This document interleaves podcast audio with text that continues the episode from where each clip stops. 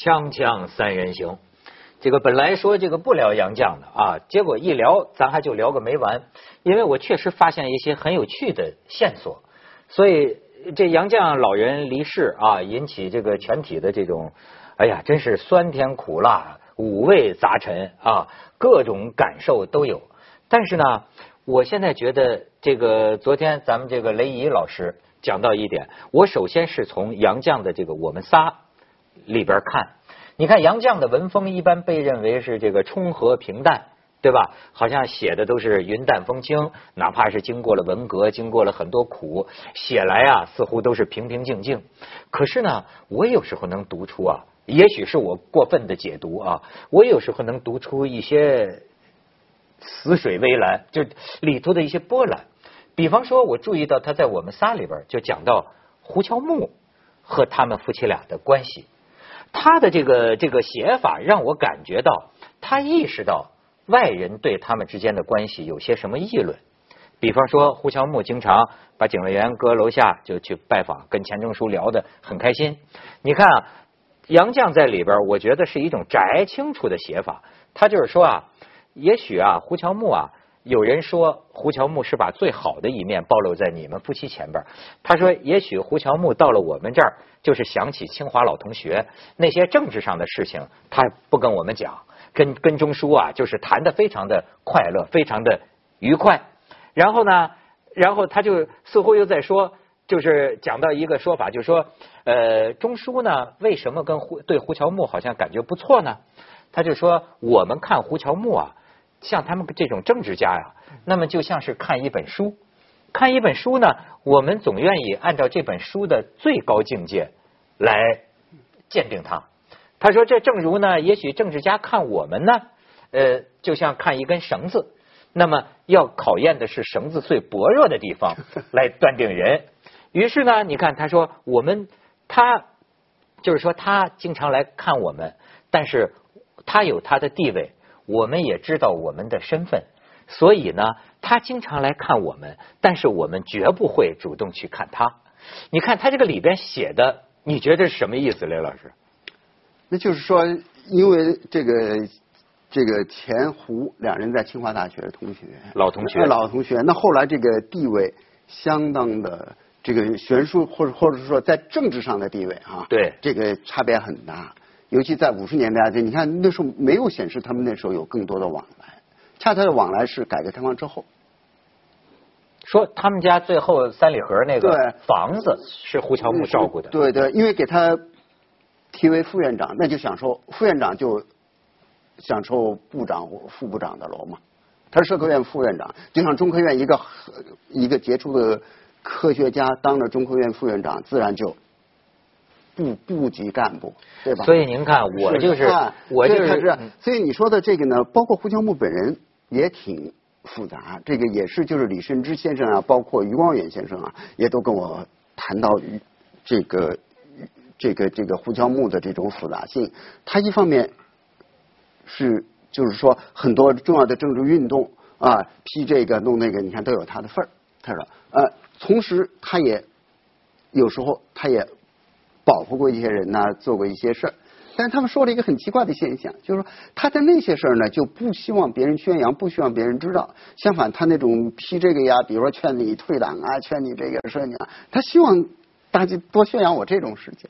您啊，您讲。曾经曾经被叫做为左王胡乔木，曾经有人在报上、报纸上或者书上提他为左王，跟我以有以以前的印象很相矛盾，因为我也听一些五六十年代、五十年代遭遇不幸的人，政治上遭遇不幸的人说过，也是比较高层的，胡乔木是保护他们的，而且是悄悄保护他们的。所以这就这就从杨绛就引申出那个时期的历史的复杂性和多样性。看一个人不应该从一个单的角度、单一的角度去看。对，您想，我要是看到他这一段的时候，要不说我就从我的角度，我的角度就是小人之心的角度哈。我一看到杨绛这么说呢，我就还觉得，我说哎呀，这真是你们这种大知识分子会考虑这种问题。我说不就是他对你比较好吗？对吧？其实我在这个杨绛的最后很多文字里，我感觉到的，就是看你把他当什么人看。对，你把他当个大人物看，你可以看出他有些小，但是你要把他当成一个人看，当成跟我一样的人看，我觉得都是人之常情。比如说过去文革的时候，一些年轻人帮过他们，哎，他都历历在目，笔笔记下。哎，包括这个说这个胡乔木呢，这或者一些人对他们很好，其实我觉得那不就是很好吗？嗯，他还有一个特点，就像刚刚您说到，他们聪明，就是非常聪明，而且很懂事。当他和上层接触的时候，有些事情不该说，他就不说。对，非常懂。所以他才能够一直得到保护，所以他们的这种不受干扰的小的生活才能够被保护下来，因为他们很懂进退，非常有度。那你说这个，还有你看，我发现其中在五十四九年之后，五十年代之后，他发表作品很少很少，他就知道我的东西不适合发表。但是呢，很多人提到，就是说这。呃，夫妻俩当年在这个文革的时候哈，当然确实也被整过，对吧？嗯，对呀。但是就是说呢，戴着高帽子呀什么的。之前之后呢，就说待遇也相当不错，比起其他的一些被整得更惨的知识分子来说，就说他们有什么怎么说呢？周旋之术吗？呃，我觉得你看他，他首先明白一点，四九年他几乎不发表作品。四九年以后没写过文学作品，小说钱钟书没写过小，围城是最后一部小说。之后杨绛就是翻译，我在他在外国文学所工作，那就是西班牙语，我就翻译上面啊，就翻译小说。他们啊，钱钟钱先生翻译过，或者说出过什么重要的作品吗？七九年就是《管锥篇》之前。那么明白，所以我第一次听到钱钟书这个名字呢，我记得还是大学本科，那时候也可能《管锥篇》刚出啊，还没英雄呢，是。文学评论还是一个什么刊物登的他在日本的一个演讲，什么叫做诗可以怨，呃，给我印象很深。哎呦，中国还有这么一个人，我第一次听说钱钟书啊，他也是里面旁征博引啊，各种文啊。所以这个事情虽然我不是干这一行的，但这个诗可以怨这个给我了一个很深的印象。这是我七九年还是八零年我忘记了，反正是大学本科第一次听说钱钟书这个人。你看其他的人像余平怀《红楼梦》《披风唐》我们都听说过，都知道。钱钟书我就没听说过。哎，您说曹老师，您看您也是个这个女学问家啊。您我发现，甚至还有今天的这个女孩子啊，她们好多女孩子啊，特别倾慕这个杨绛，因为你看杨绛啊，自己这么有才学，当然他是有历史的原因，但是你看她选择把自己的重中之重全放在老公身上，这跟今天的年轻人的观念就很不一样了。对吧？就是他一切是以中书为先，甚至是好家伙的，我觉得有这么一个老婆，真是学者之幸啊！到最后七万多张手稿，钱钟书过世之后，这杨绛都给他整理出来，因为只有他可能才弄清楚怎么回事最后全部影印出版，钱钟书煌煌几大册，这个这个手稿集七十五册，真是就是多少我忘了，我就我就感觉四十六册，哎，七十五册，我觉得对呀，嗯。你觉得一个女人这样选择自己的一生，你怎么看？哎呀，你这问的真是让我五味杂陈，很就是一下很难说清楚。我自己做学问，而且身边也有一些比较引人注目的人。其实我自己想啊。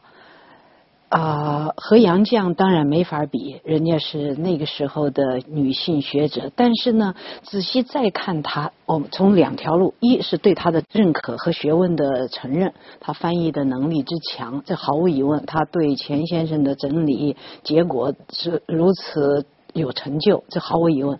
但是你再看他最初，他其实只是到国外去，只是一个陪读生。按今天的话来说，牛津对，他只是个陪读生，对，不是我们以为去跟着留学。我们跟着留学的意思就是你也读书，你也有学位。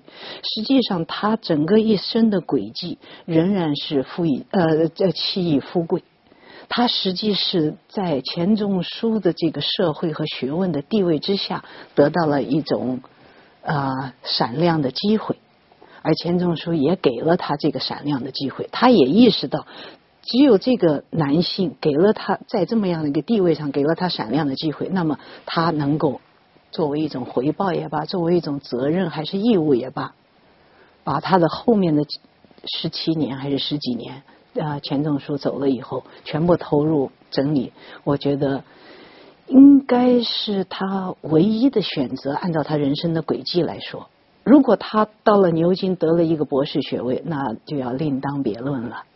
嗯，你觉得这跟爱情没没什么关系吗？应该有关系，因为当时的选择，他一眼看上钱钟书的学问，他也就跟着他了。这个这就是在最初就定了，这轨迹基本上就定了。后来的轨迹，他放弃了很多，也不出去给自己找一个立足之地，可能也是因为他愿意给钱钟书，他实在实在是太爱钱钟书了，这一点毫无疑问。我我就觉得他不光是实在太爱钱钟书了，他实在太爱他们这个小家庭了。对，他就你看，他说我的女儿是我的生平杰作，我的中书那简直是，我觉得就是世界上就是容我我的感觉真的是容不得别人说钱钟书半个坏话，他都能到这么样的一种一种程度，就在这个文中啊，你都能注意到这种百般回护，就是就是这样的一个女性，我觉得咱们先去一下广告，锵锵三人行广告之后见。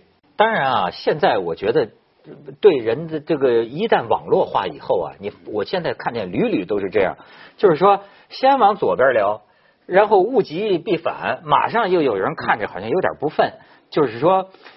你知道，我觉得有点什么意思呢？就是过去咱们一个领导人过世了，我估计政治局研究怎么写悼词，那是个很重要的事儿。但是你知道，今天呢，我觉得网络上的人们说人心里都有一杆秤，好像每个人也都有每个人的平衡感。就大大家在看啊，这个风评对这个人是怎么评？然后呢，他要好像似乎啊，你心里有个平衡感，你觉得说的太过了，哎，这个时候你也要出来反对反对。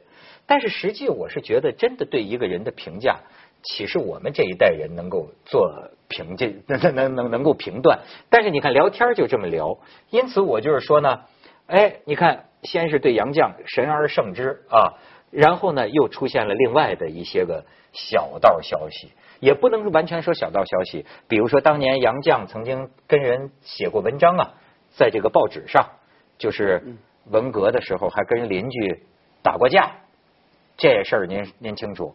呃，这个呢，对，像这种事情，我觉得应该还原到那个时代。我总是说，比如说杨绛，实际上我就是住在那个院儿里的，虽然我是后来搬进去的，他们已经搬走了，我搬的。那么从邻居啊，文革我们所的我们院儿的很多人都说过，实际上大家我们都经历过类似的事情，就是说地富反坏右，牛鬼蛇神，反动学术权威，有的是把你扫地出门，让别人住进来，对吧？让无产阶级啊，让什么呃，让什么革革命群众啊，什么住进来？有的就是采取像我当时我们叫的这个中国科学院哲学社会学部，我觉得还算是客气的，没有把他扫地出门。就是说你是反动学术权威老权威，你你们家的房子太多了，大概是那个四间还是几间，你得腾两间。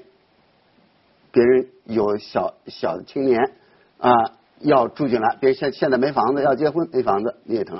等于说是在这种情况下，在文革中这种情况是司空见惯，嗯，对吧？嗯啊，是别人家的房子，别人家原来住了多少年，十几年，好好的，说勒令你必须在几月几号之前腾出两间或者一间，让什么人搬进去。所以很多人就不知道这个背景。我觉得这这种。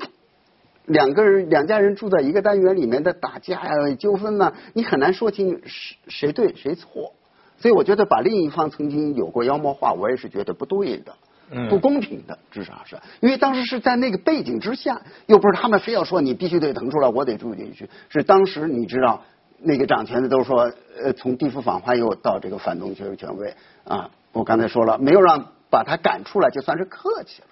啊，但是呢，让别人住进去这两家。在一个单元里呢，这原来是杨绛他们家的，杨绛、钱钟书他们家。在这个背景下，我觉得我们更应该去体会、认知、了解的是当时的那个社会环境。所以我们想北京四合院，现在什么时候开始起变成大大杂院的呢？就是文革中，从前都是住一家、两家，甚至三家，那么现在一下子就你们必须得腾多少多多少间，住进了很多很多。人包括上海的那些什么蓝屋啊，就上海的那些一些资本家的著名的那些那些房间不都住进了很多人吗？包括石库门的小单元也给住进来也给住进很多人嘛。所以说我有时候觉得，就是说，你为什么说看你把他当成什么人？对呀我那天就跟他说，我说啊，就是我就是个俗人。我说你说他学问大不大？反正他比我大，对吧？这不是我能议论的。再一个，我说你说他是不是神？他当然不是神。你要说他是人，那我就觉得他就有人所有的优点和弱点。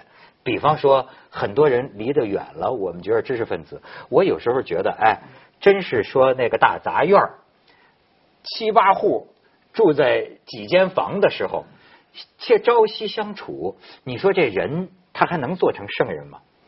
其实我记得我刚到中央美院念书的时候，听到一位老先生说，文革之后，这种对知识的尊重完全没有了。这种大杂院也罢，或者是公游在校园里也罢，原来是尊卑很清楚的。你有知识，你有文化，受到尊重，你是教授。文革一一通乱，什么人过来都可以随便揪你的头发，打你一顿，踢你一脚。于是，在大杂院里也是这种现象，这种这种不过我真正觉得有点讶异的，因为我在这都是这这这在见见于散见于公开报刊的，包括杨绛自己也写的，嗯嗯我是想不到这对书生啊，可以抡起大棒，可以咬，这是我不可思议的。啊我看到这个地方的时候，我自己停下来琢磨了一下。我是幸运没有遇到他们那种状态，自己要保卫家园。那假如我遇到了，我怎么办？我不知道，我我无法去回答，我我无法跟自己回答，我会怎么办？有时候走夜路也要自己会想着，万一冲出来一个人呢，我会怎么反应？就是这没法想象。其实这个时候，刚刚您说了，就是虽然他们这些事情应该留给历史，其实不是。当代人可以把能留下来的、能说出来的都留在那儿。等到历史这种骚乱沉淀下去之后，回归这个时代，我们再拉开点距离再看。对，到时候我们可以有一个论文题目：斯文是怎样扫地的？对，对，是你说斯文从前那种很多地，比如说三十年代清华的教授什么的，都是住在四合院里或者是洋楼啊。那时候的大学教授吧，不是说清华的大学教授很多都是住庄，呃，还能够保持那种斯文。等到后来了，啊、文革呀或者什么都就你说挤在一个大大杂院里，那为了一点点事情啊，那也是没有办法生存。岂止是那样？记得我在哪儿看到沈从文被聘到北大教书的时候，有人问胡适先生，他是校长，怎么称呼沈从文？是叫他先生呢，还是叫他老师？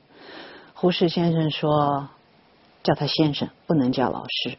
先老师比先生高，天地君亲师。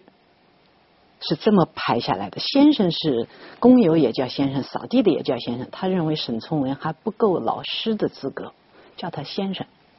而且呢，这个这夫妻俩在任何情况下，他能够那个怎么说呢？能够度过去哈，甚至说能够比较愉快的度过去。我倒发现呢，他有一个内核，就是这夫妻俩有个乐趣。我在杨绛写的很多文字里，当然我也在我的其他一些朋友那里啊听到过一些他们是负面的说法，但在我看来哈，也是人之常情。你知道，他们都是那种江浙那个地方的人，嗯你要知道，而且人都极聪明。说起话来也可以说的非常刻薄，而且两个人的这个慧眼呐、甚至有可以说是有时候是独具直眼，也可以是说眼很毒。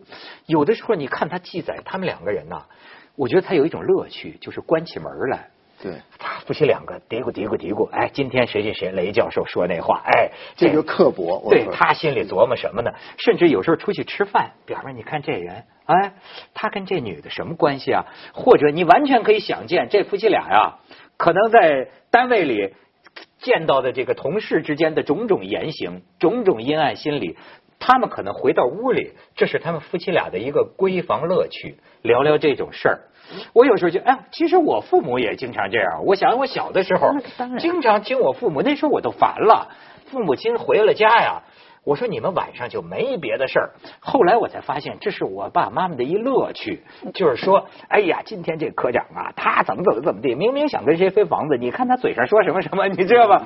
所以我这么联想，是不是有点降低人家了？也不见得是都是人嘛我我刚从您说的这一段话里面想到，我念到一段负面的关于杨绛的情况，他们夫妻俩，其实是《东昌集》里面提到这一对住在刻薄巷里的夫妻，互相捧，互相怎么样，但是对别人又很刻薄。其实就是我看到的不是他的这种表面的对他们的批评，而是相反，他们俩之间有一种默契，有一种乐趣，他们之间的和谐和乐趣就在于很多观点相同，他们都属于这种超于一般人之上的聪明。